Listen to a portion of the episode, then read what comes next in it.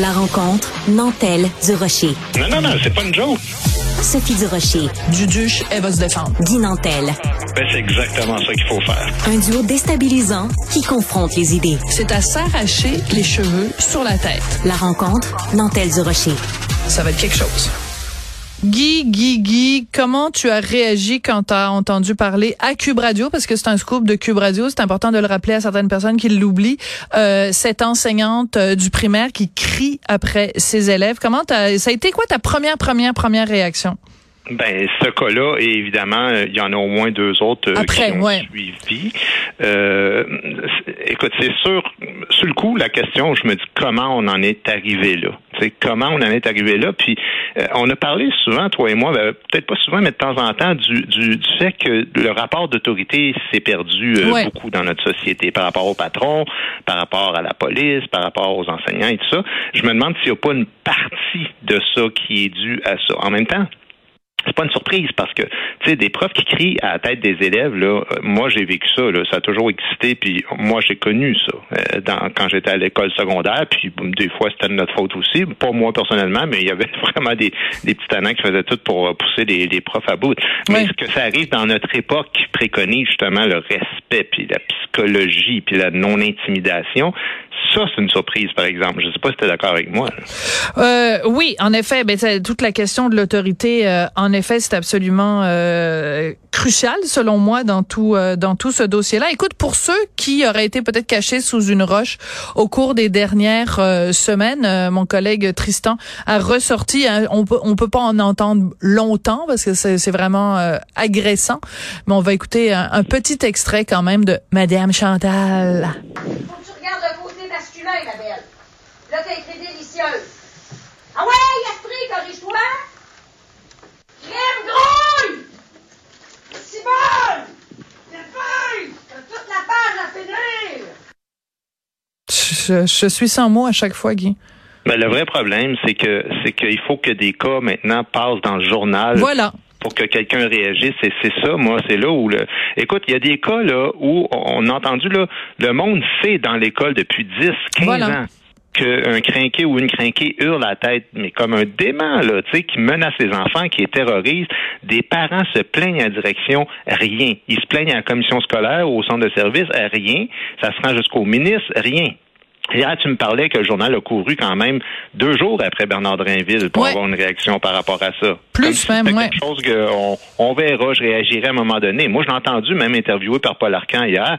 Mais tout ce qui sort de Drainville, c'est tout le temps de nous répéter euh, comme une cassette que c'est inacceptable puis que lui aussi a des enfants. Mais bon, arrête de nous dire ça. Ça te dédouane pas de tes responsabilités. C'est pas une réponse d'un ministre proactif puis responsable, ça, de dire que tu as des enfants. C'est de la démagogie pure et dure de quelqu'un qui improvise puis qui est incapable de trouver des solutions. Mais il va quand même falloir un jour que quelqu'un m'explique un grand mystère au Québec c'est comment ça se fait que quand des élèves agressent des enseignants, il y a systématiquement des suspensions, voire des expulsions pour protéger avec raison le personnel. Mais quand c'est le contraire qui se produit, puis des profs agressent des enfants, là, tout le monde est tétanisé puis paralysé par la Mm. situation. Non, non, mais tu, tu, c'est ça, tu, en fait, ça, ça pose une, une excellente euh, question. Et je te dirais également au-delà de ça, c'est euh, parce que j'entendais tout à l'heure euh, la présidente d'un syndicat qui parlait avec notre collègue euh, Yasmine Abdel Fadel et euh, elle disait ben c'est c'est plate parce que on a l'impression que ce, ce- ces cas-là de mauvais profs que ça occulte la réalité de la majorité des profs qui font un bon boulot. Et ben c'est sûr que c'est pas facile parce que tu as une pénurie de main d'œuvre puis comment fais pour motiver les gens qui sont en ce moment professeurs euh, alors que l'image qu'on donne d'eux c'est c'est des criards qui bra qui qui qui hurlent après les élèves. Fait que tu as comme plein plein plein de façons de regarder euh, ce dossier là c'est pas évident Ben, c'est sûr que, écoute, un point, mais là, c'est ça, c'est le, c'est- c'est le défaut de la qualité des médias, c'est que dans le fond, on parle tout le temps de ce qui marche pas. On, on fera pas un reportage sur un professeur qui crie pas, hein, tu comprends ben bien? non c'est sûr Euh, mais c'est évident que bon, il y a quelque chose de spectacle. Écoute, le, le prof d'Édouard Montpetit qui parlait à ses élèves là, c'était, écoute, je, je cite des bouts là, crise de face de fendante, tu fais Ben oui. deux, puis tu fais chier, tu vas être sur le BS plus tard, Euh, à 25 ans, tu vas avoir la face ratatinée comme le derrière de mon chien. Et là, les- la direction ce qu'elle trouve à dire en premier lieu, c'est de menacer de poursuite les parents si jamais ça se sait publiquement. Pardon? Ouais. la direction s'est dit mieux placée que tout le monde pour réagir dans l'intérêt de tous. Ils suspendent le prof deux jours. À Saint-Roch de la Chigan, là, même affaire, l'hystérique qui Hum. hurle, là, ben, le, le jeune qui a filmé, là, il y a eu trois jours de suspension pour avoir filmé. Oui, c'est ça.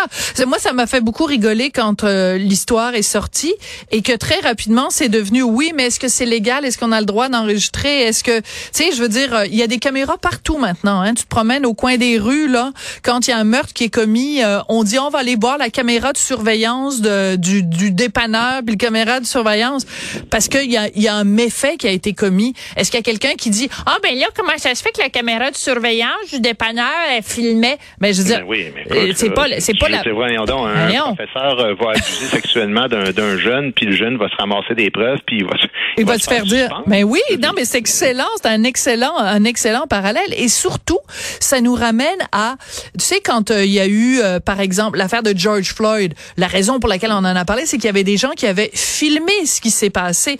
Et on se rappelle, par exemple, de l'affaire Rodney King et de d'autres histoires. Puis je fais pas évidemment de parallèle nécessairement entre les deux, mais ce que je veux dire, c'est que euh, euh, il y a plein de gens qui pendant des années ont dit euh, ben on est victime de violence mais personne les croyait parce qu'on n'avait pas les, les, les images pour le prouver.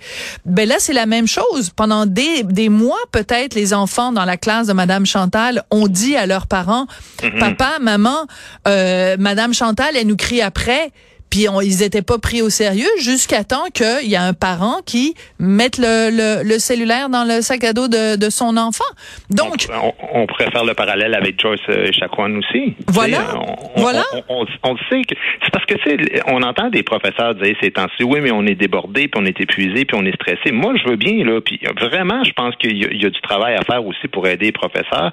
Euh, mais mais c'est parce que c'est c'est un métier à haut stress. Qu'est-ce que je te dis? Les, les infirmières, il y en a d'autres. Eux autres avec son saut de tension. On parlait de Joyce Echaquan, mais mais si quelqu'un s'en prend au patient, ben on le punit. Même affaire pour la police. Je veux Ben dire, voilà. beau être hyper stressé dans ta job, on n'excuse pas des abus de pouvoir dans, dans ces métiers-là. Mais au Québec, on dirait que, à moins d'un cas majeur là, et flagrant de quelque chose d'épouvantable, de l'ordre de l'agression sexuelle, justement, par exemple, là, ben, on dirait que essaye de faire perdre l'emploi d'un fou qui enseigne ou d'un simple incompétent, c'est quasiment impossible. ouais, ouais. Ben, c'est, c'est la force des syndicats et en effet, euh, il y a de plus en plus de voix qui se lèvent pour dire que ça prendrait un ordre professionnel. Puis c'est assez drôle parce que Égide Royer, qui est spécialiste en éducation, que j'ai été interviewé et puis qui a été interviewé dans les médias pendant je sais pas combien d'années, euh, a passé son temps à dire ça. Un ordre professionnel, comme c'est le cas par exemple en Ontario, ça pourrait en tout cas certainement euh, aider ou contribuer à